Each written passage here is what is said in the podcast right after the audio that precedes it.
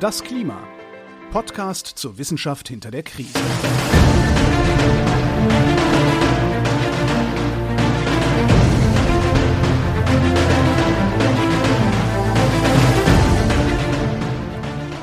Hier ist das Klima, der Podcast zur Wissenschaft hinter der Krise. Wir lesen den aktuellen Bericht des Weltklimarats und wir erklären den aktuellen Stand der Klimaforschung jeden Montag mit Claudia Frick und Florian Freistetter. Hallo.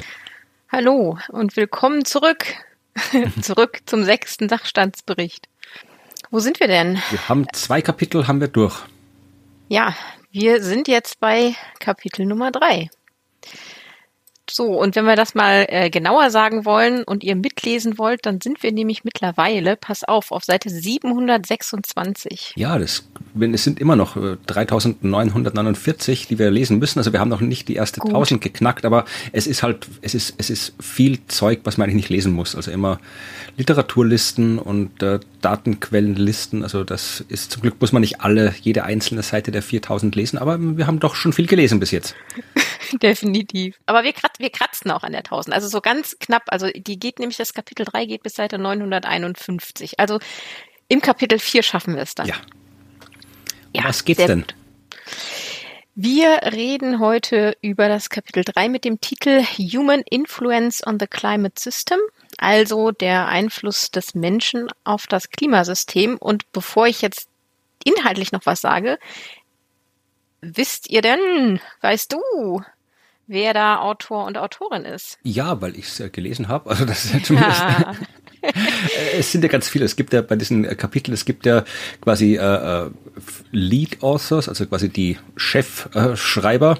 Äh, und dann gibt's äh, Beitragsautoren, Contributing Authors und dann äh, gibt's noch Coordinating Lead Authors, also es gibt da ganze, genau. ganze Klassifikation an Autorinnen und Autoren. Ich habe mir die Listen der äh, diversen Autorinnen und Autoren nicht immer angeschaut. Ich gucke halt meistens drin, wer ganz oben steht. Das sind immer ein, zwei Namen, die Lead Authors oder die Coordinating Lead Authors. Da gucke ich dann meistens mal drauf.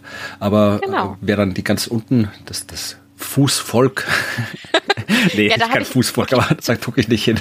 Zugegeben, da habe ich auch nicht reingeguckt. Aber äh, bei den Coordinating Lead Authors, das sind zwei diesmal, ähm, ist es nämlich interessant, weil wir haben einen Kanadier, Nathan P. Gillette oder Gillet, ich weiß nämlich nicht, wie man es ausspricht und freue mich, wenn es mir jemand sagt.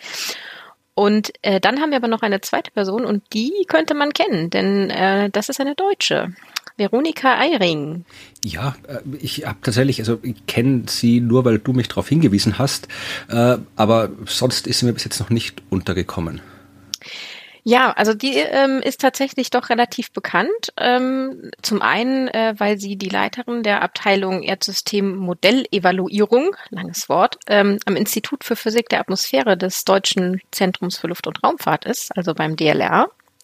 Und weil sie tatsächlich 2020 ähm, den Leibniz-Preis der Deutschen Forschungsgemeinschaft gewonnen hat für ihre herausragenden Leistungen in der Klimamodellierung. Das ist doch gut. Den Leibniz-Preis, das ist, ich bin jetzt über die Preisszene in Deutschland nicht so ganz informiert, aber es ist vermutlich, ich glaube, es ist ein, es ist ein wichtiger Preis, oder? Ja, ja, auf jeden Fall. Und ich fand das toll, äh, dass sie ihn gewonnen hat. Und ähm, ja, als Professorin in dem Bereich, also ich kannte sie dann natürlich ähm, und fand es sehr schön, ihren Namen da zu lesen. Ja, also wie der Titel ja schon sagt, geht es natürlich um den menschlichen Einfluss und das ist hier so wirklich ganz konkret, dass man wirklich bewertet, ähm, eine wirkliche Wertung, inwieweit das Klimasystem denn schon durch den menschlichen Einfluss verändert wurde, ne, Vergangenheitsform, und inwieweit die Klimamodelle, die wir haben, in der Lage sind, dieses äh, Klima, das mittlere Klima und die Veränderungen und Schwankungen zu simulieren. Ja, weil wir haben ja in den letzten beiden Folgen, wo es um Kapitel 2 ging, hatten wir schon mal Veränderungen im Klima. Da sind wir alles ja. durchgegangen, was es so gibt. Äh, Biosphäre, Kryosphäre, Ozean, äh, alles, was halt so die Erde ausmacht. Atmosphäre habe ich vergessen, die ist auch nicht unwichtig. Und ähm, haben geschaut, was sich verändert hat. Also das wurden die ja. Veränderungen mal aufgelistet. Und jetzt geht es um die Frage, welchen Anteil hat der Mensch an diesen jeweiligen Veränderungen? Genau. Und wie gut bilden die Modelle das ab, was bisher passiert ist. Genau, und das ist äh, ein ziemlich relevanter Punkt für dieses Kapitel. Äh, deswegen habe ich mir das ein bisschen genauer angeschaut. Das ist äh, der, das Kapitel 3.2 und da geht es um die Methoden. Und da muss man erstmal wie immer äh, ganzen Schwung neue Abkürzungen lernen. Ja, also äh, es kommt ein ESMVAL-Tool vor, ein Earth System Model Evaluation Tool. Äh, das NCRA Climate Variability Diagnostic Package CVDP. Äh, ich habe geguckt, das sind alles im Prinzip diverse Tools zur Datenauswertung und die mhm. Daten, die ausgewertet werden, die stammen von CMIPs und die CMIPs, die sind das, was äh, wirklich relevant ist für dieses Kapitel. Ich habe mit diesen Dingern noch nie was zu tun gehabt. Äh, ich weiß nicht, ob du schon Erfahrung hast damit. Also mit diesen Coupled Model Impair Comparison genau. Project. Ja. Ähm, das hatte ich ja am Anfang ja mal erklärt, aber genau. selber damit gearbeitet äh, habe ich tatsächlich nicht. Genau, also wir hatten die Coupled Model Inter Comparison Projects, die CMIPs auch schon früher mal, aber ich habe gedacht, wir reden vielleicht noch mal kurz ein bisschen ausführlicher drüber, weil mhm. das, wie gesagt, hier wirklich äh, enorm wichtig ist. Also um herauszufinden, welchen Anteil der Mensch hat, das kann man ja nicht einfach so machen. Ist ja nicht so, dass wir Menschen irgendwie hier äh, blaues CO2 freisetzen und die, natürlichen Phänomene rotes CO2 oder so, dass man sie vielleicht auseinanderhalten kann. Also da muss man ein bisschen Aufwand treiben, um herauszufinden, was jetzt wir gemacht haben und was ohne uns sowieso passiert wäre.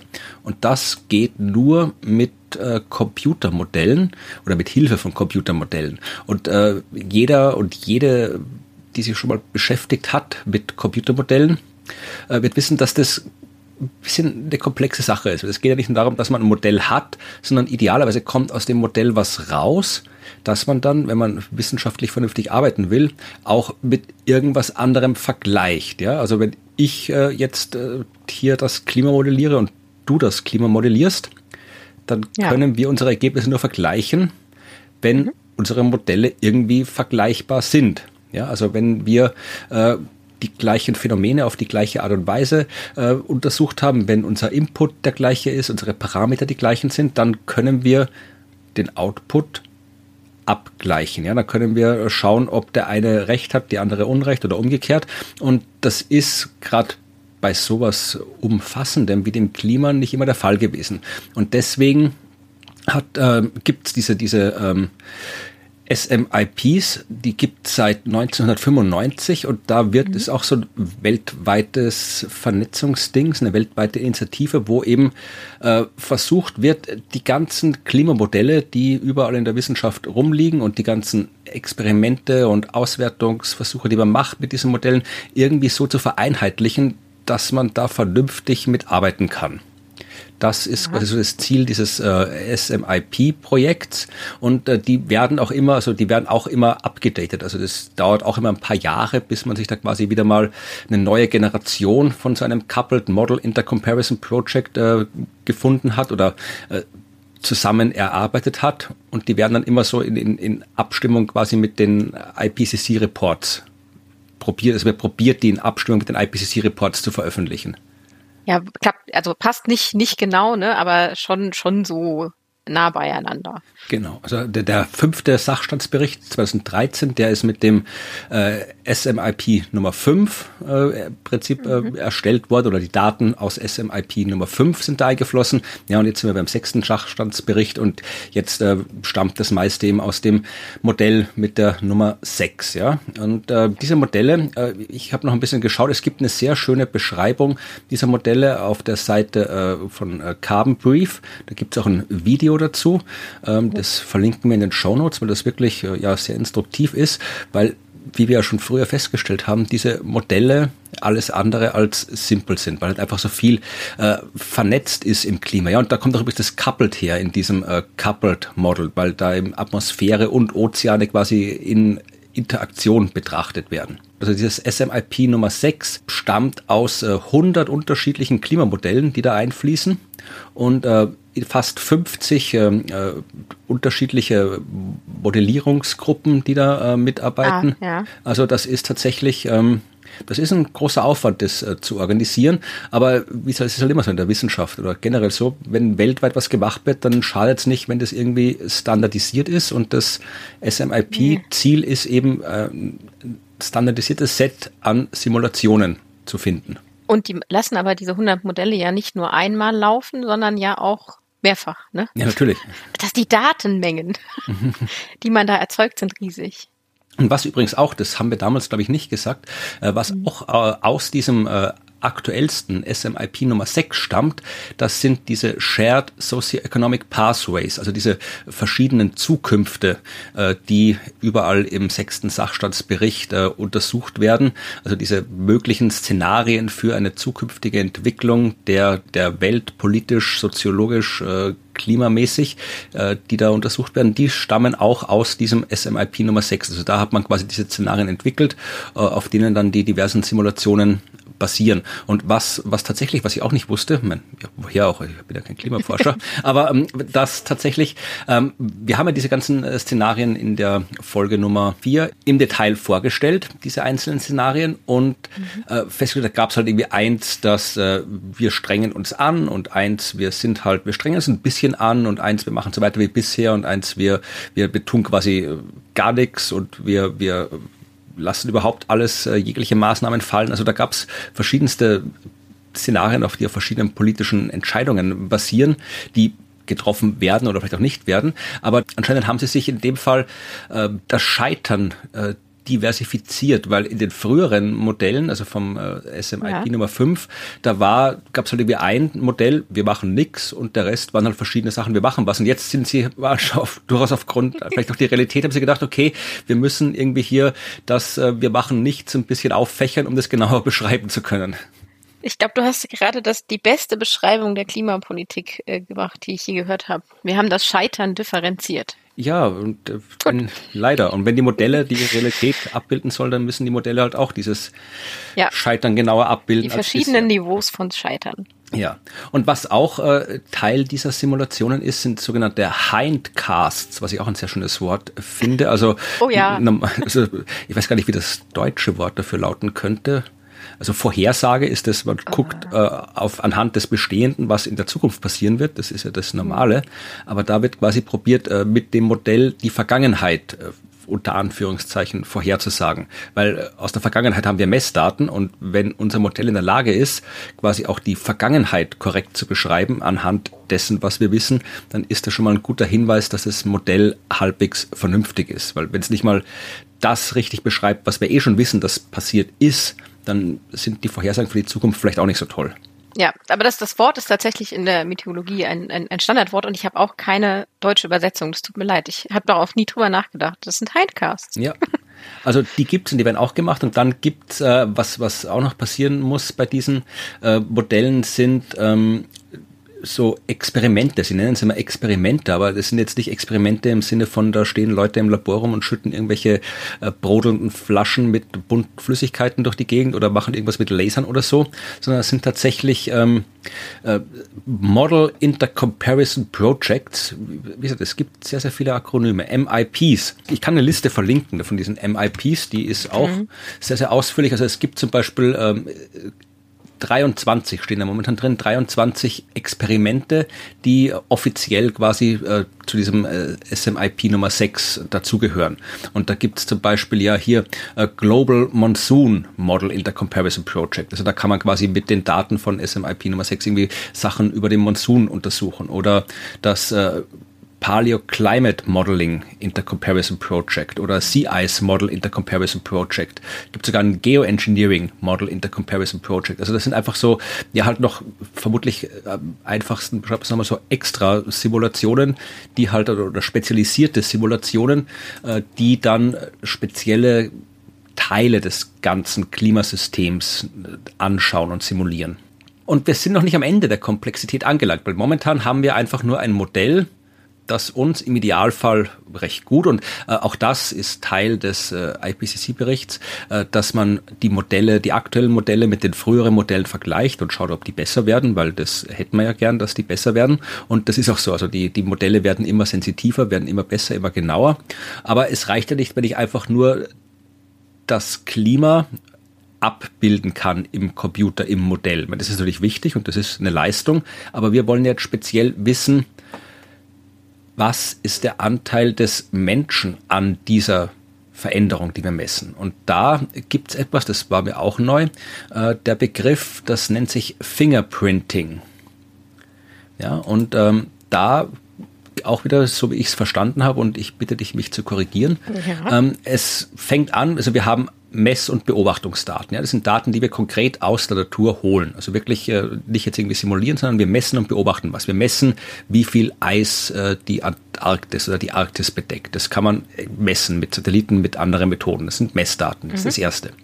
Das Zweite sind dann eben diese Computersimulationen. Ja, also wir haben Simulationen, die uns sagen, wie viel Eis ist da in der Arktis. Das sind einmal zwei Daten Sets, die wir haben. Die Computersimulationen kann ich jetzt aber beliebig anpassen oder nicht beliebig, aber ich kann sie anpassen, ja, weil ich kann ja dem Computer sagen, welche Faktoren verwendet werden sollen, um das Modell zu beschreiben. Und ich kann zum Beispiel sagen, wir sagen jetzt mal, dass es äh, keinen Anstieg an Treibhausgasen gibt kann ich dem Computer sagen. Und dann ja. macht er mir das. Und dann simuliert er mir die Welt, wie sie aussieht, wenn die Treibhausgase nicht angestiegen wären.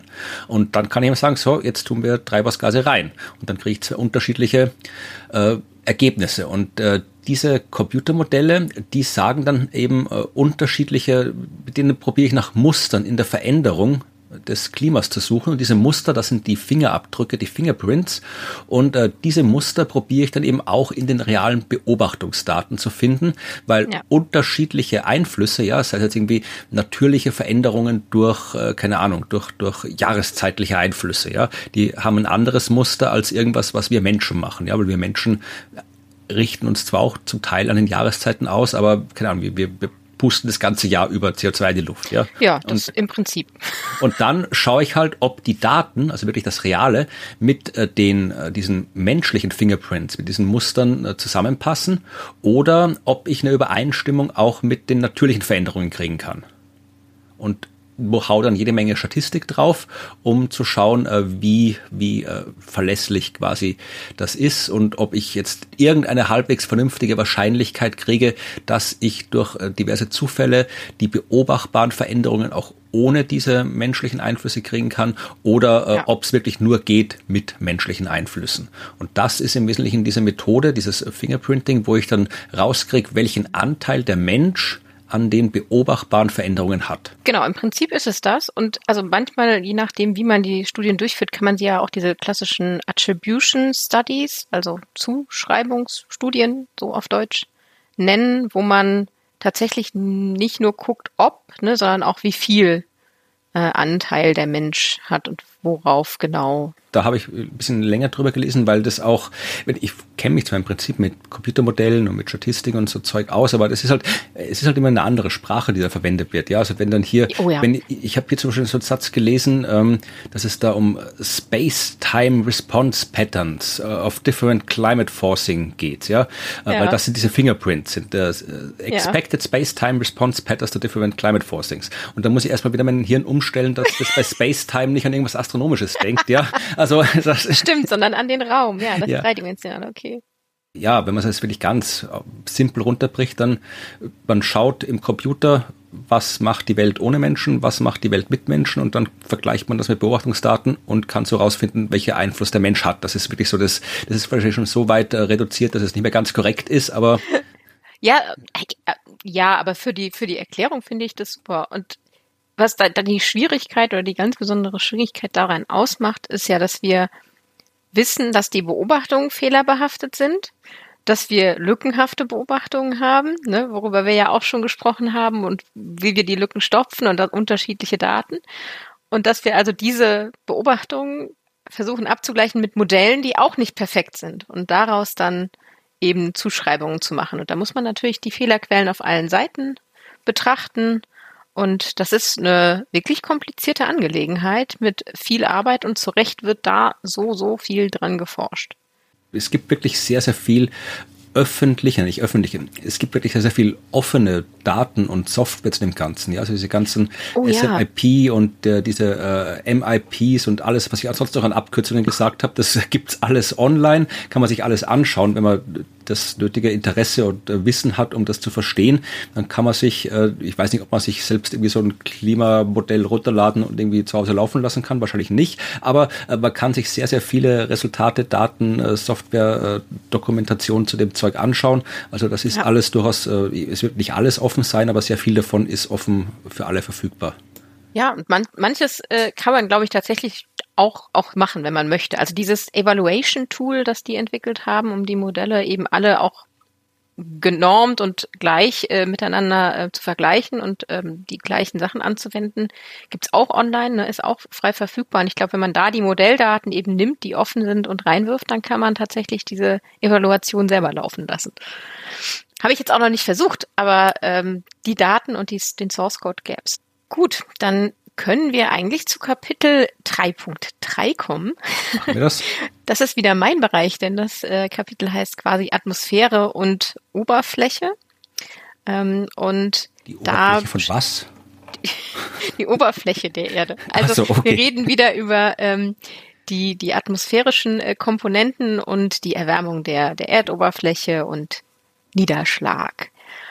Und im Prinzip fangen wir wieder an, wie, wie immer. Ne? Also wir sind jetzt wieder bei den, wir kommen jetzt wieder zu den vier Komponenten des Klimasystems. Ich fange mit der Atmosphäre an und das startet immer ja mit den gleichen Indikatoren und mit in dem Fall mit der Temperatur und der Oberflächentemperatur. Und ich denke gerade, ähm, lass uns noch mal ganz kurz ähm, darüber reden, wie eigentlich der Treibhauseffekt funktioniert. Haben wir das noch schon mal im Detail erklärt? Im Detail vermutlich nicht, weil die Details da ja auch äh, quasi unendlich sind, wenn man das haben will. Aber äh, gut, nee, so, so im Detail nicht. Aber vielleicht noch mal, weil ich finde es immer so, wenn man dann so den Strahlungshaushalt erklärt, das hatten wir ja mal gemacht.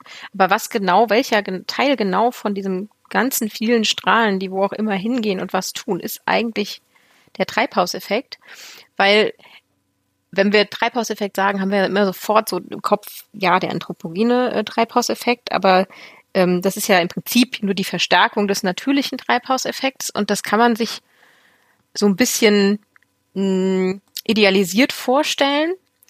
Das haben wir ja schon mal erzählt, ne, dass wir diese kurzwellige Sonneneinstrahlung mhm. haben, die so am, am oberen Rand, also am Oberrand der Erdatmosphäre ankommt mit, ähm, ich glaube, 1360 Watt pro Quadratmeter. Und äh, diese Solarkonstante, die kommt da bei uns an. Und ähm, ja, die Atmosphäre ja, nimmt von dieser Sonnenstrahlung ziemlich viel ähm, weg und auf. Ne? Also das ist klar, aber sie muss nicht, das äh, möchte ich nochmal kurz sagen, muss nicht diese ganzen 1360 Watt pro Quadratmeter aufnehmen, weil die Erde ist ja eine Kugel. Genau, da kommt nur na, die Hälfte. nee, ein Viertel. Ah, ja, stimmt, ja, ja, du hast recht, natürlich, ja, ja. Genau, kommt ein Viertel nur ähm, wirklich an, also so 3000, äh, 3350 Watt pro Quadratmeter. Weil eben die durch die Kugeln, ne, ähm, äh, die, wir haben die, Erd, die sonnenabgewandte Seite und dann eben keine senkrechte Einstrahlung überall auf der Erde. Ja, und äh, von diesen 350 äh, Watt pro Quadratmeter etwa, ich glaube es sind 342, aber nagelt mich nicht auf den genauen Wert fest, gehen so ähm, ungefähr zwei Drittel in die Erwärmung der Atmosphäre rein. Und das ist nur zwei Drittel, weil eben ein Drittel direkt reflektiert wird. Also da ist es die ähm, Strahlung, die quasi gar nicht erst benutzt wird und umgewandelt wird, sondern die wird wie bei einem Spiegel einfach reflektiert durch die sogenannte planetare Albedo die hatten wir auch schon mal erwähnt, also die Rückstrahlfähigkeit. Genau. Aber mit dieser Erwärmung, das ist ja auch, damit man den Überblick nicht verliert, äh, wir, mhm. das hat alles noch nichts mit Treibhauseffekt Nein, tun. Momentan sind einfach nur Sonne macht Dinge Mach, warm. Ja. Macht Dinge warm, genau. Das alles, da ist alles noch nichts Treibhauseffekt, sondern das ist einfach nur, äh, was passiert und ähm, genau, also dass die, dass die ähm, Atmosphäre sich erwärmt durch zwei Drittel der, der Strahlung, die da quasi reinkommt, ist jetzt auch nicht so, dass das überall gleich wäre. Also es ist jetzt nicht so, dass die gesamte Atmosphäre dann so in, am, am Stück ähm, sich dadurch erwärmt, sondern da geht so ungefähr ein Drittel in Wolken, in Wasserdampf, in Staub, Ozon, ne? also in die in diese ganzen Gase. Auch das noch keinerlei Treibhauseffekt.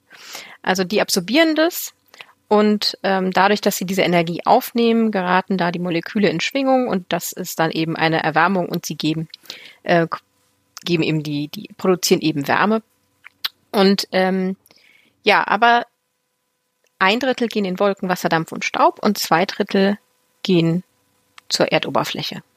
Also die kommen quasi durch die Atmosphäre durch und landen auf der Erdoberfläche. Jetzt wird es auch bei uns warm. Unten, genau, aber das ist auch immer noch kein ja. Treibhauseffekt. also bei uns wird es warm, ähm, aber auch das würde ähm, noch nicht viel bringen. Also wenn wir nur das hätten, ja, dann wären wir, glaube ich, bei der ähm, Erdoberfläche, oh Gott, wie viel? Bei minus 18, oder? Genau, wenn jetzt ja. einfach die, die Erde die Temperatur hätte, die einfach ein beliebiger, nicht weiter spezifizierter Gegenstand hätte, der einfach im entsprechenden Abstand von der Sonne mhm. entfernt ist und diese Menge abkriegt, dann stellt sich automatisch eben eine Temperatur mit diesem Wert ein und der liegt eben bei minus 18 Grad Celsius ungefähr. Also das wäre die Temperatur, die die Erde eigentlich haben sollte, äh, sofern man sie eben nicht physikalisch Ohne. korrekt beschreibt, weil es fehlt ja noch was bei dieser Beschreibung und das ist eben sind die Eigenschaften der Atmosphäre, wo jetzt dann der Punkt kommt, um den es geht. Genau, denn ähm, wir haben ja diese direkte Erwärmung der Erdoberfläche ne, durch die Strahlung, die da direkt ankommt und die Erwärmung durchführt, aber wir haben eben auch die indirekte Erwärmung der Erdoberfläche dadurch, dass die Atmosphäre sich ja erwärmt. Und was dort passiert, ist, dass diese kurzwellige Sonnenstrahlung reinkommt, die Moleküle in Schwingung versetzt und sie dadurch jetzt langwellige Strahlung abgeben, ja, langwellige Wärmestrahlung. Das passiert durch diese Anregung der Moleküle.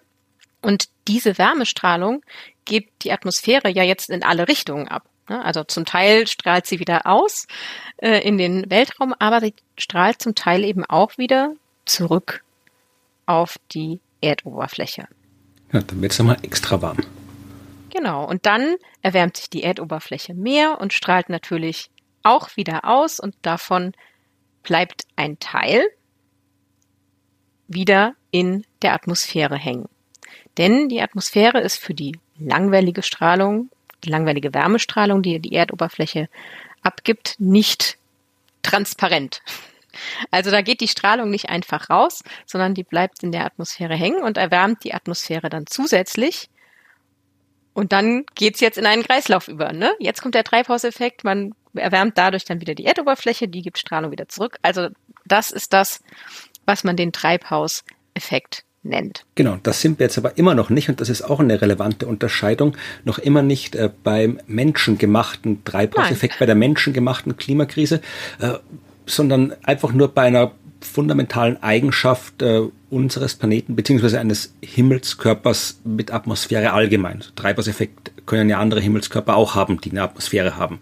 Und wenn man sich die historische Entwicklung anschaut, wie das erforscht worden ist, das ist auch ganz interessant, äh, wie lang es gedauert hat, bis die Menschen draufgekommen sind, dass es äh, das Klima sich verändern kann, dass es einen Treibhauseffekt gibt und dass es einen menschengemachten Treibhauseffekt gibt, dann ist das eine interessante Geschichte. Und vor allem, äh, es ist dann am Ende ein bisschen deprimierend, wenn man herausfindet, wie lange wir das schon wissen. Aber ah, okay, aber darf ich noch ja. einen Satz, bevor du, bevor ja. du da weiterredest?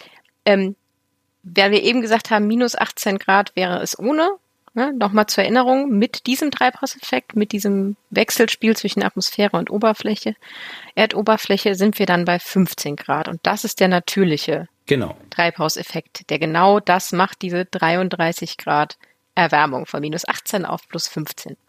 Das ist sehr gut, dass wir den haben, weil sonst gibt es kein Leben ja. auf der Erde. Absolut, das wäre sonst sehr trist hier. Ja.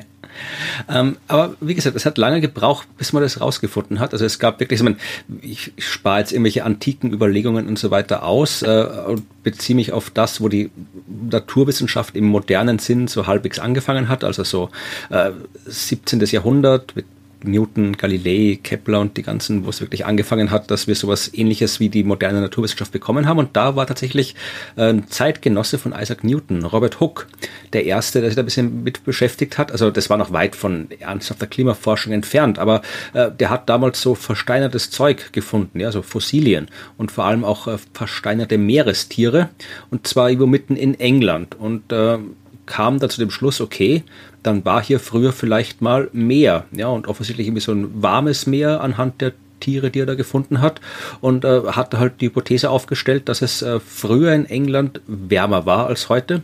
Vielleicht war es auch der Wunschdenken, man weiß es nicht. Aber äh, auf jeden Fall waren das so die ersten Ansätze, dass man sich gesagt hat, okay, das Klima kann sich tatsächlich ändern. Und äh, man darf ja nicht vergessen, dass die Welt die Welt der Wissenschaft damals immer noch durchaus äh, von religiösen Gedanken durchdrungen war. Also dass sowas wie die Sintflut, also die Sintflut aus der Bibel, das war damals äh, ein reales Ereignis. Also das, da hat kaum jemand gezweifelt, dass die stattgefunden hat. Ja, und das hat natürlich auch dann das wissenschaftliche Denken beeinflusst und auch äh, die Zeitskalen, die man denken kann, beeinflusst. Also dass die Welt sehr viel länger existiert, also wirklich sehr viel länger, als man sich irgendwie vorstellen kann, also wirklich Millionen, Milliarden von Jahren existiert, dass es Prozesse gibt, geologische Prozesse, Gebirgsbildung und solche Sachen, die Millionen Jahre dauern. Auch das, das kam dann erst so mit äh, zur Zeit von äh, Charles Darwin und äh, wo die Geologie, die Biologie, die Evolution sich quasi durchgesetzt hat. Also diese ganzen Zeitskalen, das hat man auch erst ein bisschen gebraucht, bis das kam. Aber man hat halt immer wieder Hinweise gefunden, dass da irgendwas war in der Vergangenheit oder irgendwelche, dass es Eiszeiten gab, ja, dass man hat irgendwelche Steine rumliegen sehen, sehen, so Findlinge, die da eigentlich nicht hinkommen können und haben auch manchmal gesagt, ja, die sind durch die Sintflut dahin geschwemmt worden und andere haben gesagt, nee, äh, da waren vielleicht früher mal Gletscher und da sind diese äh, Steine einfach mitgekommen und dann irgendwie liegen geblieben, weil es dann wieder wärmer wurde und die Gletscher weggegangen sind, ja. Also auch da gab es schon Vermutungen, dass sowas wie Eiszeiten gab. Und das hat auch der Schweizer Naturforscher Louis Agassiz hat das sehr populär gemacht. Das war vom, man war schon ein Wissenschaftler, aber auch ein früher Popularisierer der Wissenschaft und sehr erfolgreich. Also heute würde er vermutlich Podcasts machen, aber damals ist er durch die Welt gereist und hat Vorträge gehalten und äh, unter anderem eben probiert, die Menschen davon zu überzeugen, dass es eben früher Eiszeiten gab. Aber das waren eben alles noch so, es war jetzt noch so am, am Rande. Da gab es noch keine wirklichen harten wissenschaftlichen Daten. Und die kamen tatsächlich erst, was den Treibhauseffekt anging, durch jemanden, dessen Namen vermutlich alle schon mal gehört haben, die irgendwas Naturwissenschaftliches studiert haben, nämlich äh, Fourier. Ja, also Joseph Joseph Fourier, ja. hat man schon gehört, meistens im Zusammenhang mit einer Fourier-Analyse. Ja, genau, das, da wollte ich gerade sagen, da klingelt was. ja, ist, das ist auch wirklich ein fundamentales mathematisches Verfahren, wo man quasi komplexe Schwingungen in fundamentale äh, Grundschwingungen auflösen kann. Das äh, findet überall Anwendungen. Also immer, wenn man irgendwo was analysieren will, was irgendwie halbwegs dynamisch ist, äh, braucht man Fourier-Analysen. Also mhm. hier, das, was wir jetzt machen hier, so in ein Mikrofon sprechen, Töne, die dann umgewandelt werden in elektronische Signale, elektronische Signale, die in Töne umgewandelt werden. Äh, damit das funktioniert, braucht es Fourier-Analyse. Oder, ach, keine Ahnung, wenn man ja. Klimasimulationen machen will, wo es irgendwie um, um Strömungen geht. Also das taucht überall auf. Aber neben dieser fundamentalen mathematischen Arbeit hat äh, Fourier auch noch jede Menge andere Sachen gemacht. Ja, äh, er hat ein cooles Leben gehabt oder ein interessantes Leben. Ob es cool war, kann ich jetzt nicht beurteilen. Aber mhm. interessant war es auf jeden Fall. Er war zum Beispiel einer von den äh, vielen Wissenschaftlern, die äh, Napoleon, also den Napoleon Bonaparte, äh, nach Ägypten begleitet haben. Der hatte mal so eine Expedition gemacht nach Ägypten, dann irgendwie hier die Sphinx ausgebuddelt oder so. Und äh, da war Fourier mit dabei und der war indirekt verantwortlich dafür, dass die Hieroglyphen entschlüsselt worden sind.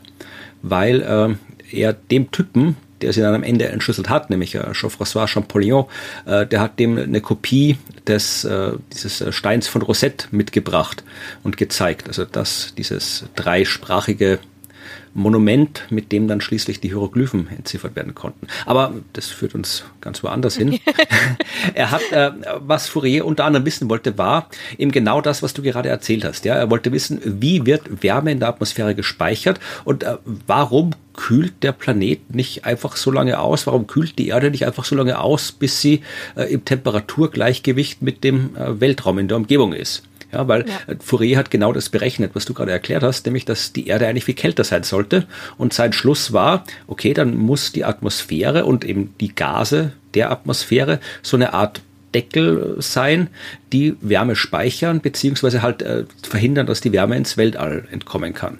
Und ähm, er hat das eben äh, ein bisschen auch abgeschätzt, er hat auch festgestellt, dass die Atmosphäre eben für normales, kurzwelliges, das normale Sonnenlicht äh, transparent ist, äh, für Infrarotstrahlung, die eben vom erwärmten Boden dann abgestrahlt wird, nicht mehr transparent ist. Also das hat er festgestellt und so dann quasi mhm. die als erster mathematisch, physikalisch, wissenschaftlich den Treibhauseffekt beschrieben. Damit waren wir aber, das war so äh, 1824. Ja, also seitdem ja. wissen wir, dass es den Treibhauseffekt gibt. Äh, den menschengemachten Treibhauseffekt, das hat noch ein bisschen gedauert. Und da auch, das, das sind so viele coole Typen, die, die mal eine eigene Folge machen. Äh, John, Alles Männer? Ja, wir kommen auch noch zu einer Frau. Da, also das, ja, eh, das ist halt die Wissenschaftsgeschichte ist immer sehr männlich dominiert, weil halt ja, ja, die Geschichte männlich dominiert ist, weil die Männer in der Geschichte den Frauen, die Frauen nie was machen haben lassen. Aber ja. so war es leider und so ist es leider immer noch. Aber trotzdem äh, waren John Tyndall war einer von den Guten, ja, denn es geht jetzt um John Tyndall. Der war, der war wirklich, hat eine coole Biografie gehabt. Der, der war Alpinist und zwar also zu einer Zeit, wo man, also Mitte des 19. Jahrhunderts, wo eigentlich, wo das Bergsteigen noch nicht so, also da, da sind die Menschen nicht auf die Idee gekommen, so wir, wir gehen mal auf die Berge hoch. Ja, also die Alpen sind rumgestanden, aber es wäre keiner auf die Idee gekommen, da irgendwie rumzuwandern oder gar auf den Gipfel raufzuklettern. Das hat man erst so, ja, 19. Jahrhundert angefangen und das waren aus diversen Gründen, die jetzt zu weit führen würden, äh, sehr viele Briten dabei, die das gemacht haben. Und äh, mhm. äh, unter anderem John Tyndall, der war wirklich einer der Pioniere des Alpinismus und hat auch ein paar, er wäre fast der Erste gewesen, der das Matterhorn bestiegen hat, ähm, ist aber wirklich nur, nur ganz, ganz knapp unter dem Gipfel gescheitert, hat auch andere Berge das erste Mal bestiegen. Und als er sich so in den Bergen rumgetrieben hat, äh, weil er auch Wissenschaftler war, ja, sind ihm natürlich äh, wissenschaftliche Gedanken gekommen. Also Tyndall hat ganz, ganz viel Zeug gemacht, hat irgendwie hier so äh, Streuung von Licht in der Luft untersucht und äh, hier hat ein Messgerät äh, erfunden, wo man irgendwie winzige Partikel in Gasen und Flüssigkeiten messen kann, wird heute auch noch benutzt. Nephelometer falls wer mal ein obskures Wort für Scrabble sucht, ein Nephelometer. Ja, da kannst du messen, wie viel, wie viel äh, Partikel in einem Gas drinnen sind. Oh. Und äh, ja, wie gesagt, also der hat, hat das Absorptionsspektroskopie die Grundlagen gelegt, also wo du quasi aus der Untersuchung des Lichts, das durch ein Gas fällt, herausfinden kannst, aus was das Gas besteht und so weiter. Und hat äh, bei dieser Art der Forschung festgestellt, dass äh, Gase unterschiedlich gut darin sind, Wärmestrahlung aufzunehmen. Ja, also Wasserdampf, hat er festgestellt, ist besonders gut darin, Wärmestrahlung zu absorbieren. Und er konnte dann eben auch zeigen, dass äh, das tatsächlich eben auf die Eigenschaften der Moleküle selbst zurückzuführen ist. Also so wie die schwingen, die Moleküle, manche schwingen komplexer als andere und das ja. führt dazu, dass sie unterschiedlich äh, gut unterschiedliche Arten von Strahlung aufnehmen können. Ja, und äh, Tyndall war damit der erste, der halt über die Eigenschaften von Wasserdampf, das ist ja wirklich ein extrem äh, häufiger, also äh, mengenmäßig äh, großer Anteil der Atmosphäre ausmacht. Tyndall war der erste, der zeigen konnte, dass mit dem Wasserdampf und der Eigenschaft des Wasserdampfs Wärmestrahlung aufnehmen zu können, dass es da wirklich einen konkreten Mechanismus gibt, wie dieser Treibhauseffekt wirken kann. Ja, also nicht nur, dass er da ist, sondern auch wie er da ist. Mhm. Und auch er hat sich mit Gletschern beschäftigt. Ja.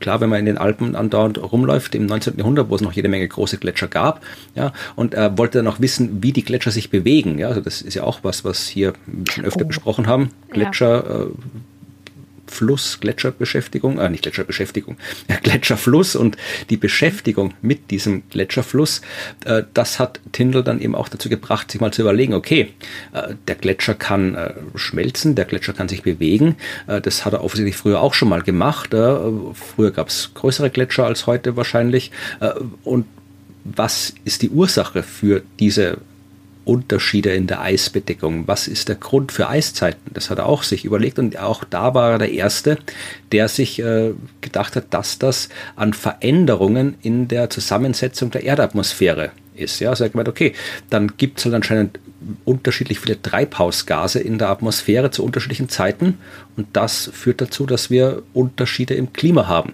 Also immer noch nicht, wir sind immer noch nicht wirklich beim, beim Kern des menschengemachten Klimawandels, aber die Idee war da. Genau. Und wie gesagt, ja. Tindall, ich kann allen empfehlen, sich, äh, ich verlinke auch was in den Shownotes dazu, sich mit dem zu beschäftigen. Der war halt nicht nur ein ziemlich cooler Forscher mit wichtiger Forschung und äh, Bergsteiger. Er war auch, was er sich sehr beschäftigt hat, war Wissenschaftskommunikation. Ja, das, was wir beide mhm. schätzen. Also hat ja. ganz viele populärwissenschaftliche Bücher geschrieben, Vorträge gehalten von Menschen. Ja, hat auch gesagt, das Unterrichten ist das Wichtigste, was er getan hat. Hat probiert, die Evolutionstheorie zu verbreiten, hat sich irgendwie mit der Kirche angelegt. Ja, also hat hat sehr sehr viel Zeug gemacht und es gibt tatsächlich äh, sogar ein, ein Tyndall Center for Climate Change Research heutzutage. Oh. Ich weiß nicht oh, genau, okay. das rumsteht, aber es existiert. Das kann ich noch nicht. Ja? Okay. Also, äh, das war John Tyndall. Wir sind im Jahr 1862 und mhm. ähm, der gilt halt, weil er eben herausfand, dass äh, äh eben dieses äh, Treibhausgas, also er hat Wasserdampf vor allem identifiziert als Treibhausgas, hat aber auch schon festgestellt, dass CO2, Kohlenstoffdioxid, ja, auch eine relevante Rolle spielt. Und galt daher sehr, sehr lange als derjenige, der wirklich eben diesen Zusammenhang zwischen CO2-Konzentration und der Wärmung der Atmosphäre nachgewiesen hat. John Tyndall, was er ja auch hat, ja. Aber, und das weiß man tatsächlich erst seit 2010, ja, da ist diese Episode der Geschichte wieder äh, ausgegraben worden. Eunice Foote, die ist Amerikanerin, die ist 1819 geboren worden und äh, hatte die Bildung bekommen, die man damals halt so als begabte junge Frau bekommt. Also man hat schon ein bisschen was lernen dürfen, aber hat auch Vorlesungen an Universitäten hören dürfen, aber ja, also wirklich als Wissenschaftlerin arbeiten. Also das war den Menschen damals noch ein bisschen unheimlich, wenn Frauen das machen. Also sie durfte sich Sachen, sie durfte Sachen lernen, aber richtig so als echte Wissenschaftlerin arbeiten nicht so wirklich. Aber sie hat es trotzdem gemacht, ja, weil sie es eben auch äh, an ihren Universitätskursen ein bisschen was über Chemie gelernt hat, hat sie angefangen, sich äh, mit ja, der Chemie von CO2 mit der äh, Absorption von Wärmestrahlung durch Kohlendioxid und Wasserdampf zu untersuchen und hat da tatsächlich eben äh, genau diese Zusammenhänge erkannt, die wir heute ständig sehen, wenn es um Klimawandel geht. Ja? Und äh, aus ihrer Arbeit äh, stammt das Zitat, das ich jetzt gerade gleich vorlese, nämlich eine Atmosphäre dieses Gases, und sie redet von CO2, eine Atmosphäre dieses Gases würde unserer Erde eine hohe Temperatur verleihen und wenn sich, wie manche annehmen, die Luft in einem bestimmten Zeitraum ihrer Geschichte zu einem größeren Anteil als bisher mit ihr vermischt hätte, hätte dies zwangsläufig zu einer erhöhten Temperatur geführt. Ja, also genau das was wir wissen. Also CO2 genau. macht die Erde wärmer. Das hat Eunice Foot wirklich so experimentell, nicht nur irgendwie so ein bisschen nachdenken, sondern wirklich experimentell. Sie hat äh, Glasröhren mit äh, Gasen gefüllt und so weiter, also wirklich experimentell nachgewiesen, wollte das dann auch äh, veröffentlichen. Also sie war dann bei der American Association for Advancement of Science, also so eine große, gibt es heute immer noch, äh, wissenschaftliche Gesellschaft. Da durften Frauen zwar damals schon Mitglieder sein, immerhin, aber äh, mhm. ihre Forschungsergebnisse selbst vortragen, mh, hm, nicht so. Also das musste dann ein Mann vorlesen und tatsächlich war, also ihr Mann war auch Wissenschaftler und ihr Mann durfte, hatten auch Arbeit gemacht über, äh, das war auch irgendwas Atmosphärenchemisches, glaube ich, aber was anderes. Und ihr Mann, der vor ihr quasi an der Reihe war mit dem Vortrag, der durfte selbst vortragen. Äh, sie durfte nicht vortragen, sie musste das irgendwie einen anderen Typen vorlesen lassen. Und äh, auch bei den Veröffentlichungen, ja, also die Arbeit von ihrem Mann durfte dann veröffentlicht werden in den Proceedings, also in diesen Veröffentlichungen dieser Konferenz, ihre nicht, ja. Aber es ist nicht, also es, es ist anderswo erschienen und da war es halt dann lange Zeit ein bisschen, ist es irgendwie ein bisschen, ja, aus dem Blick der Öffentlichkeit verschwunden, bis es dann 2010 äh, ein Geologe entdeckt hat, zufällig oder nicht zufällig, das weiß ich nicht genau, aber der hat tatsächlich 2010 quasi diese Arbeit von Eunice Foot äh, rausgefunden und dann eben mittlerweile wissen wir das, äh, das war nämlich 1856, das war paar Jahre bevor äh, John Tyndall das äh, veröffentlicht ah. hat. Also man geht davon aus, dass Tyndall da jetzt nicht irgendwie abgeschrieben hat oder sowas, sondern dass es einfach unabhängig äh, gefunden hat. Aber tatsächlich war Eunice Foot die erste, die den Zusammenhang zwischen Klimaveränderung und CO2-Konzentration in der Atmosphäre nachgewiesen hat. Wahnsinn. Ja. Gibt leider, ich, ich gibt leider kaum Literatur über sie, bis auf ein paar so Zeitungsartikel und so, die halt diese Entdeckung ihrer Arbeit beschreiben, aber so Biografien, Bücher habe ich noch keine gefunden. Oh, ich bin ein bisschen Ein bisschen traurig stelle ich gerade fest, dass ich in meinem Studium nie eine Vorlesung zur Geschichte der Meteorologie oder der Klimaforschung hatte. Ja, das, ah, das, das ist total ich, spannend. Das kann ich verlinken. Also ich habe, das ist tatsächlich aus. Ich, ich, das ist ja quasi so ein Hobby von mir. Also Hobby gehört mhm. auch zu meiner Arbeit. Also ich, ich, lese wahnsinnig gern was über die Geschichte der Wissenschaft, weil es immer, wenn man Wissenschaft vermitteln will, dann lohnt es sich immer, Geschichten zu erzählen. Und die besten Geschichten sind die über Menschen und äh, über die Menschen, die halt irgendwas rausgefunden haben. Da lernt man auch viel. Und darum lese ich halt viel zu dem Thema. Und ich habe tatsächlich ein sehr, sehr gutes Buch über die Geschichte der Meteorologie gelesen. Und da ist mir erst aufgefallen, dass man, wenn ich jetzt frage mich hier, wer hat das Mikroskop erfunden? Wer hat herausgefunden, dass die Erde sich um die Sonne dreht? Also wirklich diese ganzen physikalischen, ja. wer hat der, die DNA nachgewiesen? Wer hat äh, die Evolution entdeckt? Also da kann man alle, vielleicht nicht immer alle, alle, aber die meisten Menschen können den Namen nennen. Aber wenn ich jetzt frage, wer hat herausgefunden, wie ein Wirbelsturm funktioniert? Wer hat die erste hm. Wetterkarte gemalt? Wer hat herausgefunden, äh, wie das mit Hoch- und Tiefdruckgebieten funktioniert? Wie man Winden misst? Also ich habe dieses Buch gelesen und bin in einer Tour gedacht, aha, der war das, die haben das gemacht. Also wirklich, das sind alles, ja, ja, also die Meteorologie hat irgendwie, ich, ich, mir fällt der Titel nicht ein, aber ich verlinke es in den Show Notes. Das war ein wahnsinnig tolles Buch über die Geschichte der Meteorologie und die ganzen Leute, die da das, die Dinge rausgefunden haben, die halt ja heute Standard sind. Und ich, es war wahnsinnig faszinierend, äh, das zu sehen, dass das ja auch irgendwer irgendwann mal entdeckt haben muss, das Zeug. Aber aus irgendeinem Grund hat die Meteorologie sich nie so in der, in der öffentlichen Wahrnehmung der Geschichte, der Wissenschaftsgeschichte niedergeschlagen wie Physik, Biologie und die anderen. Ja, was sehr schade ist, weil ja. das ist ja doch schon ein signifikanter Einfluss, den das alles auf uns Allerdings. hat. Allerdings. So, und um diesen kurzen historischen Exkurs zu beenden, wir müssen noch sagen, wer jetzt wirklich der Erste war, der den menschengemachten äh, Einfluss ja. gemacht hat. Und das war tatsächlich ähm, Svante Arrhenius. Ich lauter Namen, die ich nicht gut aussprechen kann. Äh, das war ein, ein, schwedischer Chemiker, hat auch den Nobelpreis bekommen für Chemie 1903, aber für was ganz anderes, was nichts im Klima zu tun hat. Aber der war wirklich derjenige, der tatsächlich ähm, festgestellt hat, dass äh, nicht nur einfach CO2 in der Atmosphäre halt für eine Erwärmung sorgt und je mehr CO2, desto wärmer, sondern dass auch der Mensch einen Einfluss hat. Ja, äh, ich zitiere aus einer von seiner Arbeiten, beziehungsweise der deutschen Übersetzung einer von seiner Arbeiten.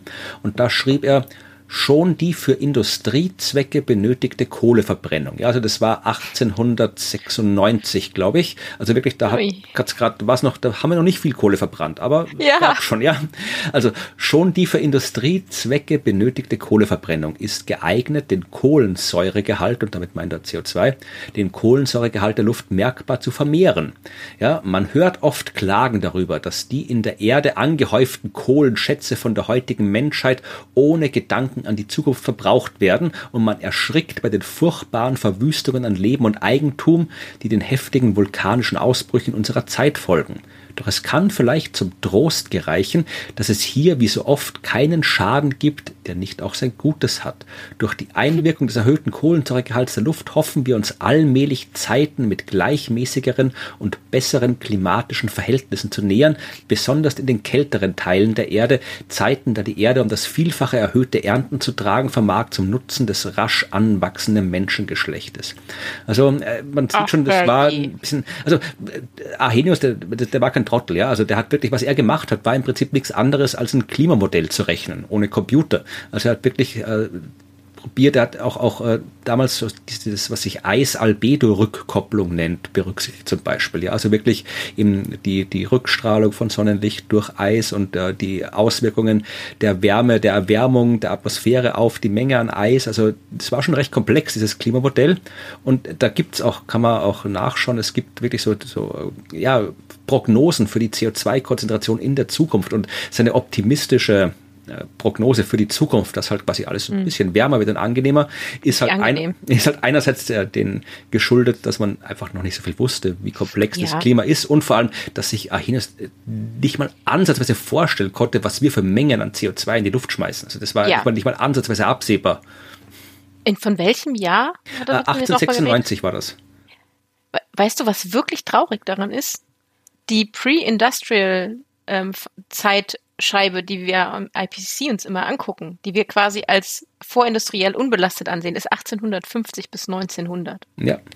Und selbst der in der Zeit offensichtlich, ne, wurde ja schon etwas getan und das hatte schon einen Einfluss. Oh Gott. Ja, also ja, also was, was ich mit deprimierend meinte, am Anfang gemeint habe, dass es am Ende deprimierend wird, ist nicht nur das, sondern vor allem, also spätestens seit 1896 konnte man wissen, dass äh, die menschengemachte äh, CO, das, das menschengemachte CO2 in der Atmosphäre zu einer Erwärmung sorgt. Also das ist jetzt irgendwie, das ist jetzt nicht irgendwie, dass wir darauf warten mussten, dass das IPCC jetzt im August einen Bericht veröffentlicht. Man hatte nicht mal darauf warten müssen, dass das IPCC irgendwie 1990 den ersten Bericht veröffentlicht. Also das ist, das, wir wissen das schon sehr, sehr, sehr, sehr lange. Und wir haben halt sehr, sehr, sehr, sehr lange nichts gemacht. Oder wir machen Traurig. seit sehr, sehr langer Zeit nichts, wir machen immer noch nichts. Aber ja, aber kommen wir zurück zu dem, was äh, das, was wir gemacht haben, verursacht. Wir haben, wir, wir, damit hatte ich angefangen und dann sind wir abgeschweift. Aber das hat sich gelohnt. Gut, dann äh, geht es jetzt weiter mit äh, Atmosphäre und Oberfläche und was die Menschen da angestellt haben. Genau. Also ähm, ich muss ja mal sagen, dieses Kapitel fängt wie alle Kapitel mit einem sehr ausführlichen, sehr, sehr ausführlichen, mehrere Seiten lang Kapitel zur Oberflächentemperatur an. Und da diskutiert man quasi nochmal, ähm, wie die interne Variabilität des Klimasystems ähm, generell so von den Modellen vorhergesagt wird in der Ausprägung ne, Erdoberflächentemperatur. Und vielleicht nochmal kurz zur Erinnerung, interne Variabilität bedeutet ne, dieses dieser chaotische, ähm, diese chaotische Veränderlichkeit unseres Klimasystems durch diesen Schmetterlingseffekt. Ne? Man hat so eine kleine Änderung in der Gegenwart und kann dann viel, viel größere Veränderungen der zukünftigen ähm, Atmosphäre ähm, verursachen, die ganz unterschiedlich aussehen kann.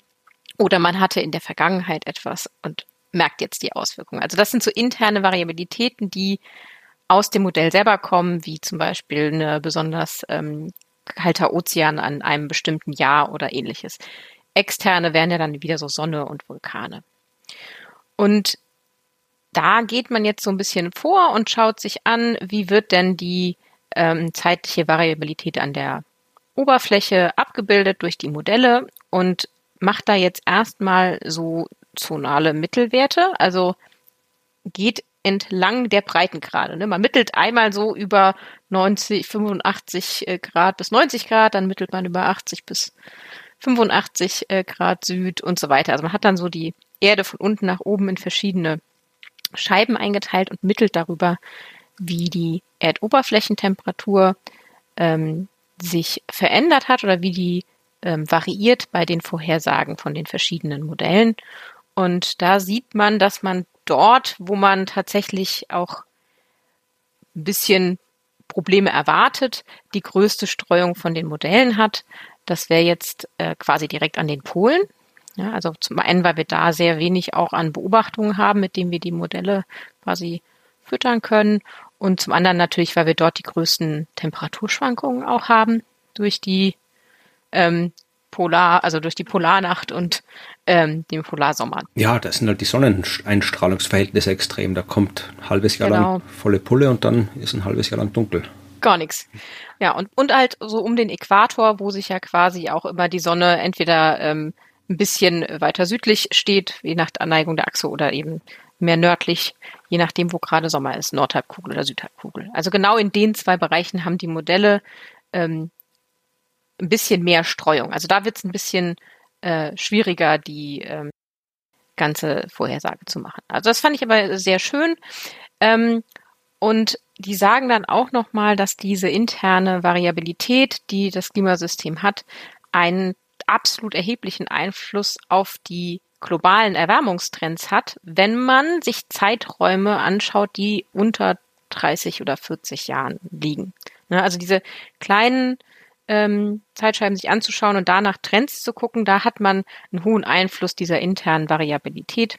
Und ähm, ja, und entsprechend hat man genau hingeschaut, dass man sich solche Zeitscheiben, die so kurz sind, natürlich nicht anschaut, um einen langfristigen Trend anzugucken. So, also je kleiner man wird mit dieser Zeitscheibe, die man sich anguckt und den Trend, umso schwieriger wird es, das zu unterscheiden zwischen natürlich interne Variabilität und von Menschen gemacht langfristiger Trend.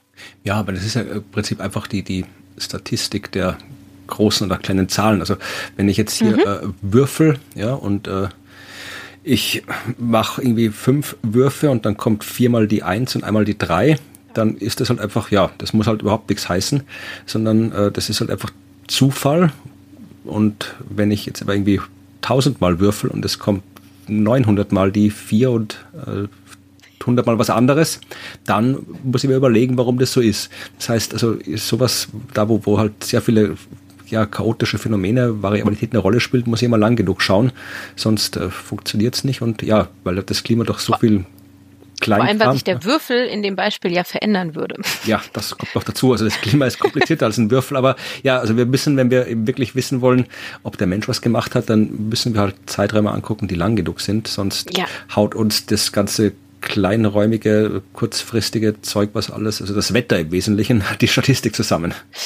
Ja, das ist halt so was, das ist halt was zwischen, also was dazwischen liegt, ne? Wenn wir uns nachher, dann vielleicht in der nächsten Folge kommen wir wieder zu den Moden, ähm, wenn wir uns die anschauen, die ja so im Bereich von mehreren Jahren oder Dekaden ähm, quasi das ähm, Wetter beeinflussen. Das sind ja sehr zeitlich kleinskalige Klimaphänomene.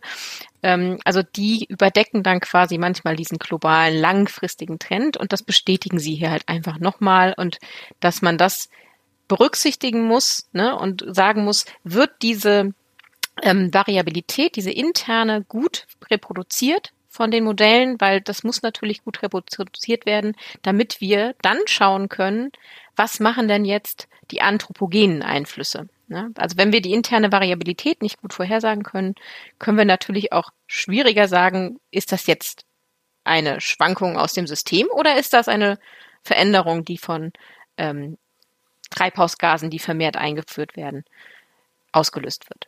Genau. Und da sind sie sich aber sehr sicher. Also da gehen sie ähm, weiter vor und ähm, schauen sich dann nochmal an, was war denn jetzt im, im alten Bericht mit den alten Modellen, also diese ähm, CMIP 5. Ne? Wir haben uns ja jetzt, äh, schauen uns jetzt die CMIP 6 Modelle an.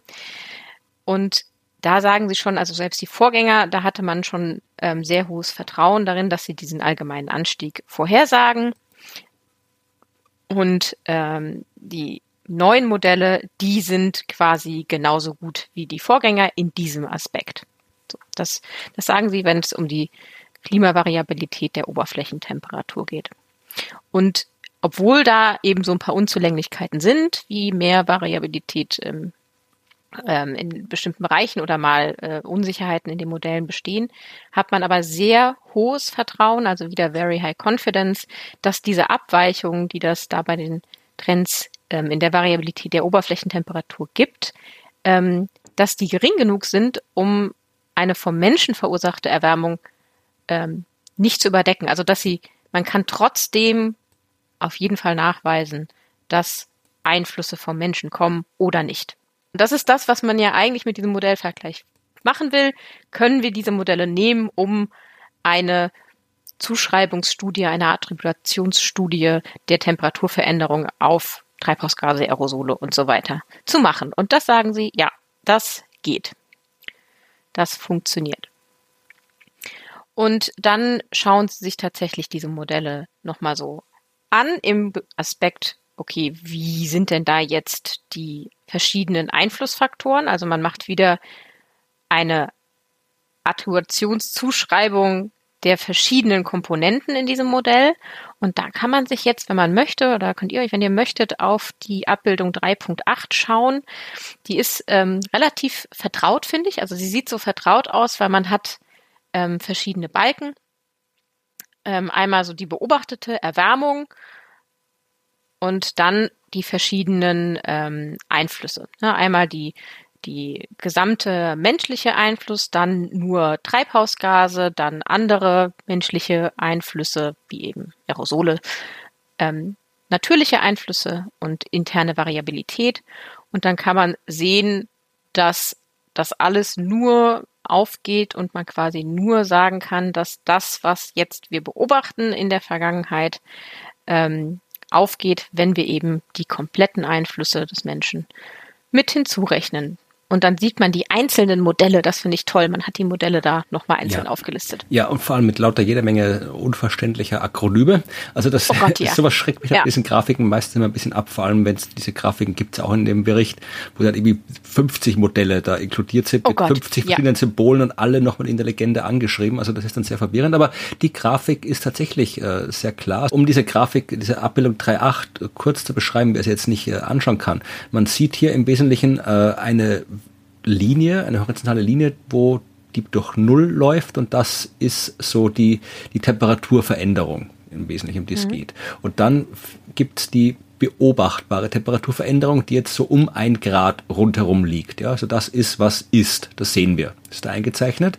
Also wir müssen irgendwie eine, Temper ein Temperaturplus von einem Grad erklären und können über die ganzen Modelle äh, die Anteile verschiedener Komponenten beschreiben. Und da sieht man eben, da gibt es sowas, also der Teil, der so in grün ist, das ist so das ganze Natürliche, also die chaotischen Schwankungen und die natürlichen ähm, Veränderungen, die sind auch so, gehen um diese Nulllinie herum. Also die verursachen mal ja. ein bisschen, kommt was dazu, temperaturmäßig, mal geht ein bisschen was weg. Also das hebt, würde sich quasi im Laufe der Zeit aufheben, wenn das alles wäre. Mit dem allein kommen wir also nicht zu unserer 1 Grad Erwärmung. Dann gibt's äh, den Teil mit äh, Treibhausgase, der ist sehr weit oben, der ist deutlich über einem Grad. Und dann mhm. gibt's äh, den Teil hier anderer menschlicher Einfluss. Das ist dann eben vor allem hier äh, das äh, Luftverschmutzung Aerosole, und so weiter, Ozon. wo wir dann eben, ja. genau, wo wir da zu einer Abkühlung äh, verursachen. Und wenn wir das kombinieren, also das geht nach unten, ja, also wenn wir das kombinieren, das sehr viel stark nach oben durch die Treibhausgase und das ein bisschen nach unten durch die Aerosole, Luftverschmutzung und so weiter, dann kommen wir ziemlich genau auf die Box, die den äh, auf diese auf den Teil der Grafik, die halt das äh, gesamte menschliche beeinflusst und das passt sehr sehr gut zu dem, was wir beobachten. Ja, also erschreckend kann, gut. Ja, also da kann man es wirklich schön sehen. Abbildung 3.8 tue ich in die Shownotes, dann könnt ihr das auch anschauen. Ja, auf jeden Fall. Und lasst euch nicht von den Abkürzungen abschrecken. Ja. Die Modelle haben alle tolle Namen. HeadGem 3, GC31-LL. Ja, was auch immer das heißt. genau. Zumal noch ein zusätzlicher Balken drin ist, den du jetzt nicht erwähnt hast, die interne Variabilität. Weil man hat sie natürlich nochmal eingefügt, um zu schauen, ne, ähm, hätte die denn äh, einen bestimmten Einfluss, aber die schwankt eben genau um null. So ist das halt. Ja. Ja, und dann fassen sie das quasi zusammen. It is very likely that human influence is the main driver of warming. Und sie schränken das aber ein um die Erweiterung ähm, Overland. Also, weil sie nämlich noch ein bisschen weitergehen und sich dann noch anschauen, wie ist denn die Unterscheidung zwischen Land und Ozean. Und da gibt's eben kleinere Unterschiede und das Very Likely bezieht sich jetzt nur auf das Land, aber natürlich auch über den Ozean ist das alles in Ordnung. Ihr könntet euch dazu Abbildung 3.9 anschauen. Ich würde sie aber trotzdem nicht empfehlen. kurzer, kurzer ähm, Hinweis von, von mir. Die hat nämlich ein Skalenproblem. Die hat nämlich ähm, drei auf drei Abbildungen, die quasi zeigen, welche dieser Einflüsse, die wir gerade genannt haben, ne, also was ist die Beobachtung, was ist die Net Influence des, Men des Menschen, Treibhausgase und Aerosole, abbilden, so über die Jahre in den Zeitreihen und wie sie so ansteigen und sich verändern.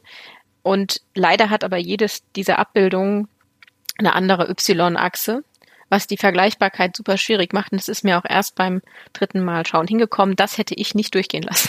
Ja, also ich glaube auch ganz, es gibt auch wirklich viele von diesen Abbildungen, auf denen man eigentlich, wenn man ehrlich ist, nicht viel erkennt, ja, weil die so klein und so, so detailliert sind. Also ich glaube, das sind wirklich vor allem Platzhalter-Abbildungen, wo man sagt, okay, es gibt die Daten und wenn ihr mit den Daten was machen wollt, dann geht in die Quellen und holt euch die Daten und macht selber was damit. Also ich glaube, das ist der Hauptzweck dieser Abbildungen. Ja, Macht selber was damit und nehmt die richtige Achsenbeschriftung. Genau. die Achsenskala. Ja, das äh, an sich finde ich das eine schöne Unterscheidung, weil das auch nochmal deutlich macht, ähm, wie die Unterschiede über Ozean und Land sind und dass man sich die eben auch anschaut. Und da geht's dann auch noch ein bisschen weiter, um so vielleicht mal die Oberfläche jetzt mal abzuschließen. Ähm, Sie haben dann eben gesagt, was Sie jetzt den, die, die Veränderung, die es gibt oder die es gab, ne, liegt so zwischen 0,8 und 1,3 Grad Celsius. Ne, das kann man ja auch in dieser Abbildung sehen. Und was man eben dem Menschen zuordnet, ähm, in dieser selben Zeit äh, liegt eben zwischen 0,88 und 1,21 Grad Celsius. Und das ist ja ziemlich alles, würde ich mal sagen. Ja. Gut. Ja, dann kommen wir zur nächsten Komponente Wasser. Das Wasser in der Atmosphäre, genauer gesagt Wasserdampf. Da ähm, finde ich, kann ich noch mal ganz kurz äh, sagen, du hast vorhin ja erklärt, dass Wasserdampf eigentlich super krasses Treibhausgas ist. Also ja. der Effekt von Wasserdampf ist riesig groß. Ähm, die langweilige Strahlung. als CO2. Genau. Es ist viel mehr da und eigentlich, und das ähm, ist tatsächlich so, die sagen in den, also ich zitiere das mal kurz, Water vapor is the most important natural greenhouse gas and it amount is expected to increase in, uh, in a global warming context leading to further warming. Also, wenn da Wasserdampf noch mehr ansteigt, ne, ist echt viel zu tun und es ist das wichtigste äh, natürliche Treibhausgas. Und warum reden wir aber trotzdem nicht über Wasserdampf, wenn wir vom Klimawandel reden? Das finde ich nochmal ganz interessant. Warum nicht? Äh, wir reden da tatsächlich nicht drüber, weil im Allgemeinen gesprochen die Wasserdampfmenge in der Troposphäre sich im Laufe der Zeit eigentlich nicht wesentlich verändert, solange die Temperatur stabil bleibt. Das heißt, Wasserdampf ist kein Emissionsgas. Also wir pusten nicht zusätzlich Wasserdampf in die Atmosphäre, wie wir das mit CO2 machten. Also wir buddeln keinen Wasserdampf aus der Erde aus und schubsen ihn in die Atmosphäre, sondern die Menge im ganzen System ist eigentlich relativ konstant. Da kommt mal vielleicht ein Vulkan, der ein bisschen was mit rauspustet, aber das war's. Und dann ist quasi nur die Temperaturveränderung, die vielleicht durch einen Menschen gemacht wurde eben, wie wir gerade gehört haben, ähm, die dann quasi die Menge an Wasserdampf verändern kann. Das ist, äh, ja, das ist absolut vollkommen logisch. Ich habe tatsächlich noch nie so drüber Gedanken gemacht. Ja, der war da und der ist da und äh, da tun wir nichts dazu und wir haben den nirgendwo rausgeholt und genau. deswegen, äh, ja, spielt er keine Rolle oder spielt schon eine Rolle, aber deswegen müssen wir den jetzt quasi hier nicht, nicht extra, wir müssen jetzt keine, kein Wasserdampfbudget oder sowas für die Menschheit entwickeln, weil das Zeug war ja eh schon immer da, ja. Du hast recht. Ja. Das ist sehr logisch. Genau. Und der, der Anstieg entsteht quasi nur dadurch, dass wir, also nur in Anführungsstrichen, dass wir die Atmosphäre erwärmen. Ja, ähm, da hatten wir, glaube ich, beim letzten Mal ja schon ähm, sehr ausführlich drüber gesprochen in den letzten zwei Folgen, dass wir hier natürlich einen Anstieg beobachten von der Menge von Wasserdampf, eben aufgrund der Temperatur. Ähm, und da ist ganz klar, sagen sie auch, ähm, dass der Einfluss eben vom Menschen kommt. Seit äh, 1979 ähm, wird die deutlich feuchtere Troposphäre ist verursacht durch den Menschen und zwar durch diesen Temperaturanstieg. Ja, weil dann mehr Wasser in die Atmosphäre reinpasst. Das hatten wir beim letzten Mal im Detail, glaube ich, besprochen, genau. wie das funktioniert. Und das ist auch sehr schön, weil sie, also zum einen, ne, das kommt dann bei den Modellen äh, auch heraus und sie, sie sagen das nochmal, aber sie sagen zum Schluss auch, dass die Ergebnisse eigentlich ja nur das demonstrieren, was ein sehr etablierter, bekannter physikalischer Prozess ist. Also man wundert sich nicht darüber, es ist nur so, die Modelle machen es richtig, wie man es physikalisch einfach erwartet. Ja, beim Niederschlag wird es jetzt wieder unsicherer. Ne? Das kennen wir schon. Das wissen wir jetzt schon, dass es da schwieriger wird. Ähm, aber auch hier kann man bestimmte Zuschreibungen machen. Also sie sagen auch, dass es sehr, dass es äh, wahrscheinlich ist, dass der menschliche Einfluss diese groß skalige Niederschlagveränderungen, ähm, die beobachtet werden seit Mitte des 20. Jahrhunderts, dass die eben vom Menschen verursacht sind. Und die neuen Studien, die gemacht wurden in der Zeit, also seit dem letzten IPCC-Report, die verstärken eigentlich nur diese ähm, Erkenntnis. Und da haben sie auch zum Beispiel in der Nordhemisphäre ähm, den Niederschlag, da haben sie eine High-Confidence drin. Aber bleiben wir mal beim Niederschlag, weil ich habe nämlich heute vorhin gerade in der Zeitung was gelesen. Ja, und da dachte ich, das frage ich mhm. jetzt einfach, äh, weil das tatsächlich etwas ist, wo diese ganze sehr, sehr theoretische Diskussion äh, wirklich konkrete Auswirkungen auf den Alltag hat. Ja, weil alle, die gerade probieren, äh, ein Auto zu kaufen, ja, was ihr eh nicht machen solltet, ja, aber äh, oder eine Playstation 5 oder sonst irgendwas, mhm. wo ein Mikrochip drin steckt, haben Probleme, weil es gerade einen sehr, sehr großen Chipmangel gibt auf der Welt. Ja. Also es gibt weltweit werden viel zu wenig Mikrochips hergestellt. Deswegen haben ganz mhm. viele Firmen und äh, Branchen Probleme, äh, Nachschub zu liefern. Und äh, in dem Artikel, den ich gelesen habe, äh, ging es darum, was die Ursachen sind. Und das ist auch so eine Verkettung von Umständen. Also da war äh, zuerst war Pandemie natürlich, ja. Dann war äh, der Schneesturm in Texas, wo dann Strom abgeschaltet werden musste für Wirtschaft, damit die Bevölkerung Strom hatte. Und da sind eben ein paar so Halbleiterhersteller, haben halt keinen Strom gehabt, konnten nicht produzieren.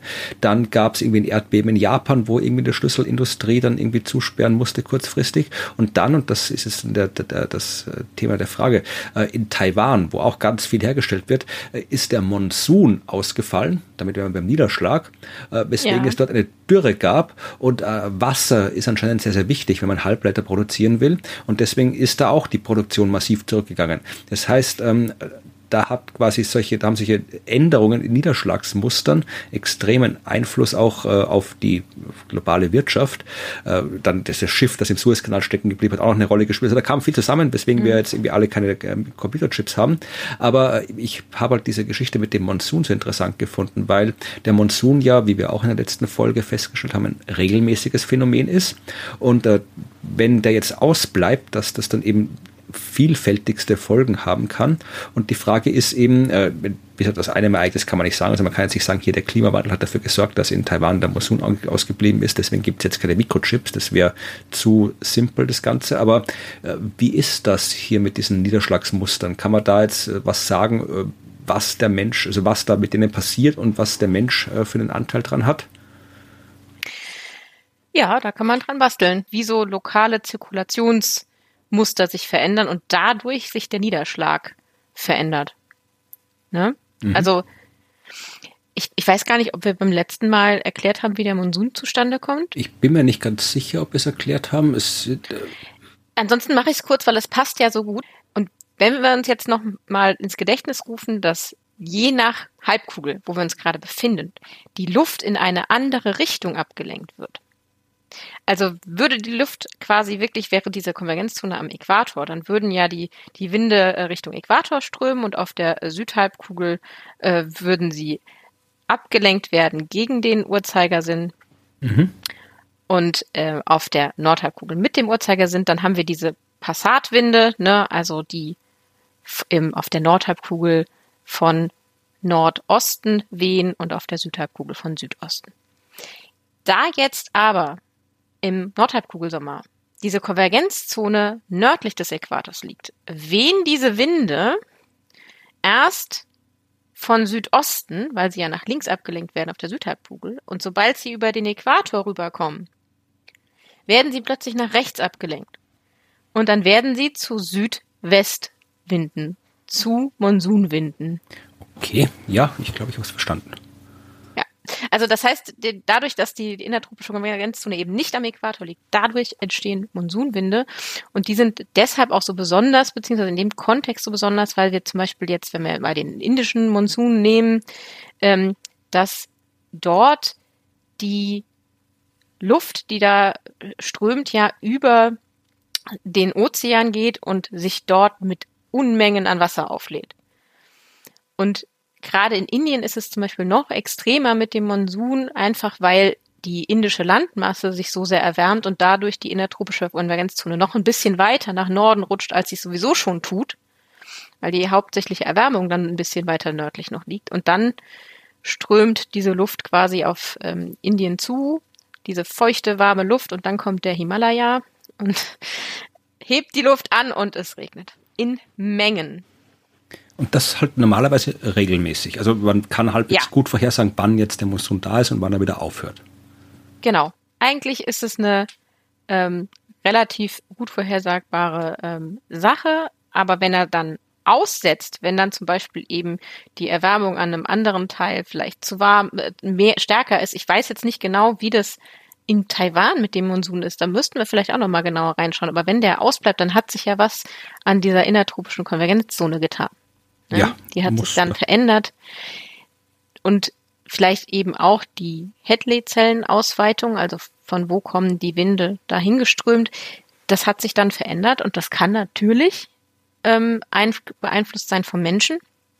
Wie es jetzt bei Taiwan ist, kann ich nicht sagen, aber bei dem indischen Monsun habe ich noch ganz gut im Kopf, dass sie da tatsächlich sagen, dass die Studien, die sie mit den Modellen gemacht haben, ähm, den Nordhalbkugel-Sommermonsun ähm, tatsächlich beeinflusst haben. Also die Treibhausgase, die der Mensch in die Atmosphäre schickt, den Monsun beeinflusst haben in seiner Intensität. Aber, jetzt kommt das Aber, die Treibhausgabe haben ihn intensiviert, der Effekt wurde aber überlagert über, von den Aerosolen. Also bis äh, diese Tendenz, dass die, der, der, der Intensität äh, gestiegen ist, die wurde überlagert ähm, von 1950 bis 1980 durch diese Aerosole. Ähm, und von daher erst danach ist der Effekt der Treibhausgase größer geworden. Wir haben mehr Treibhausgase reingepustet und natürlich irgendwann auch angefangen, weniger Aerosole in die Luft zu pusten. Und dadurch ähm, ist jetzt der Effekt und diese Intensivierung des Monsuns da deutlich zu sehen. Dann haben wir jetzt mit der Atmosphäre äh, im Wesentlichen den ersten Teil der, des Klimasystems. Es fehlen uns noch Kryosphäre, es fehlen uns noch die Ozeane und es fehlen uns die Biosphäre und noch die mysteriösen Moden, äh, die äh, immer, wo ich immer noch nicht genau weiß, ob das Wort Moden was ist, unter dem ich mir was vorstellen kann. Aber äh, wir werden das in der nächsten Folge genau hören, wenn wir eben über genau diese noch fehlenden Teile der des Klimasystems sprechen und schauen, was der Mensch damit zu tun hat und was nicht. Bis dahin, äh, wenn ihr uns was sagen wollt, wenn ihr uns was fragen wollt, Feedback geben wollt, uns Nachrichten schicken möchtet, dann könnt ihr das unter podcast.dasklima.fm tun. Unter der Seite dasklima.fm, da gibt's auch äh, die Links, da findet ihr alle unsere bisherigen Folgen und auch die ausführlichen Show Notes zu allen Folgen. Also da könnt ihr bei jeder Folge äh, alle Links, alle Videos, alles, was wir da so an weiterführender Literatur außerhalb des IPCC-Berichts äh, besprechen, empfehlen, äh, nachlesen und noch eine kurze Inhaltsangabe der Folge. Also da findet ihr alle weiteren Informationen. Und äh, wenn ihr da nachschauen wollt, dann freuen wir uns. Wir freuen uns auch, wenn ihr uns äh, auf den ganzen Podcast-Plattformen abonniert, positiv bewertet, was man halt so macht auf diesen Podcast-Plattformen. Das äh, hilft uns, freut uns, wenn ihr das tut. Äh, ihr könnt auch ganz klassisch, ja, so wie man es früher gemacht hat, anderen Leuten sagen, dass der Podcast cool ist und sie den hören sollen. Also das ist äh, auch durchaus hilfreich und nett, wenn man das macht. Und äh, ja, weil je mehr Leute zuhören, desto besser und am meisten freut es uns, wenn ihr uns weiterhin zuhört. Ja, also das reicht uns schon. Also könnt auch einfach nur das machen, nämlich uns weiter zuhören. Und bevor wir zum Ende kommen, machen wir noch was, äh, was der Weltklimarat ganz explizit nicht macht, ja, weil das hatten wir in Folge 2 gehört, als wir über den, die Erstellung von IPCC-Berichten gesprochen haben. Das IPCC schreibt auf, was ist, aber belässt es dabei und sagt jetzt nicht, weil das so ist, müsst ihr jetzt Weltmenschenpolitik dieses und jenes tun. Das macht das IPCC nicht. Das hält sich explizit raus aus irgendwelchen politischen, gesellschaftlichen oder anderen Empfehlungen. Wir hingegen tun das nicht. Wir geben tatsächlich Empfehlungen. Ja, äh, die erste Empfehlung, die ich euch gebe oder die wir euch geben, ist, dass äh, nächsten Freitag, also am 24. September, der Klimastreik, der weltweite stattfindet und sicherlich auch irgendwo in eurer Nähe. Und da wird es mit Sicherheit jede Menge äh, Aktionen, Demonstrationen, andere Möglichkeiten geben, sich über die Sache mit dem Klima zu informieren oder teilzunehmen oder sonst sich irgendwie zu beteiligen. Und wenn ihr das tun wollt, dann äh, wäre es gut, wenn er das auch macht, weil auch wenn es schon seit dem 19. Jahrhundert bekannt ist, dass sich im Klima was tut, äh, gibt es immer noch genug Menschen, die es nicht wahrhaben wollen und denen kann man das bei solchen Aktionen sagen. Das ist äh, das Erste, woran man sich mhm. beteiligen kann. Und ein paar Tage danach kann man sich nochmal beteiligen in Klimasachen, nämlich, also ich in dem Fall nicht, aber du, Claudia. Nee, du kannst nicht, ich kann, genau, weil am 26.09., also am Sonntag, ist Bundestagswahl hier in Deutschland. Und ähm, ich kann nur empfehlen, sich in den Wahlprogrammen der Parteien doch mal anzuschauen, was die so in Sachen Klima in ihrem Programm stehen haben und sich vielleicht zu überlegen, ob man nicht Klima als einen durchaus relevanten Faktor in der Wahlentscheidung mit berücksichtigen möchte.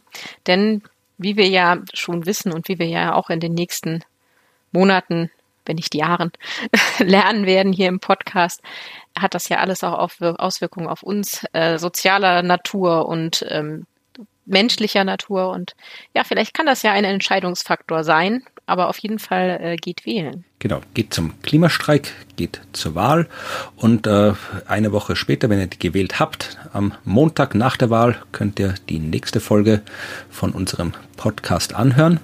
Und bis dahin verabschieden wir uns. Bis zum nächsten Mal. Tschüss. Tschüss.